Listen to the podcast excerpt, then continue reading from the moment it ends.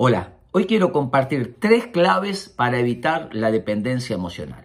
Podemos pensar, el tema es muy amplio, desde muchos lugares, pero noté tres ideas. La primera, la persona dependiente o codependiente piensa en términos de simbiosis.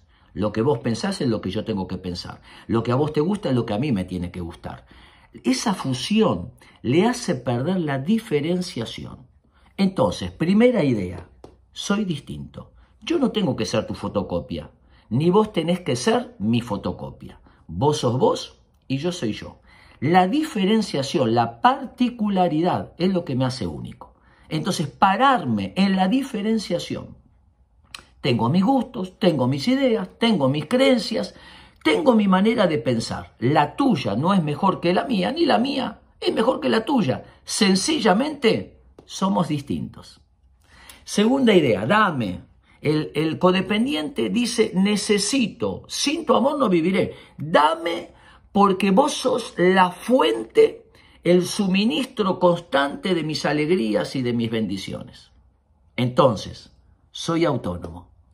Antes de esperar que alguien te felicite, felicítate vos. Empezá a darte vos lo que estás esperando que otro te dé.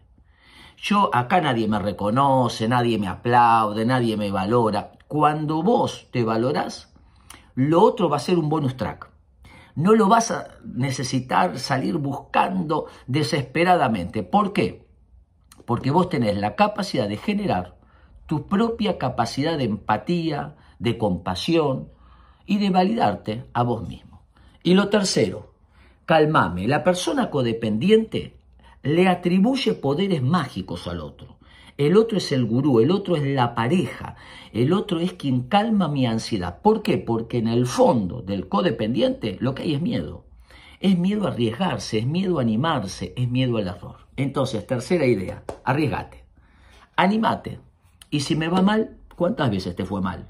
Tomate el pulso, seguís viviendo, no pasa nada. Entonces, soy distinto, soy autónomo y me animo un poquitito más. Estas ideas pueden ayudarnos a sentirnos un poquito mejor. Espero que les sirva.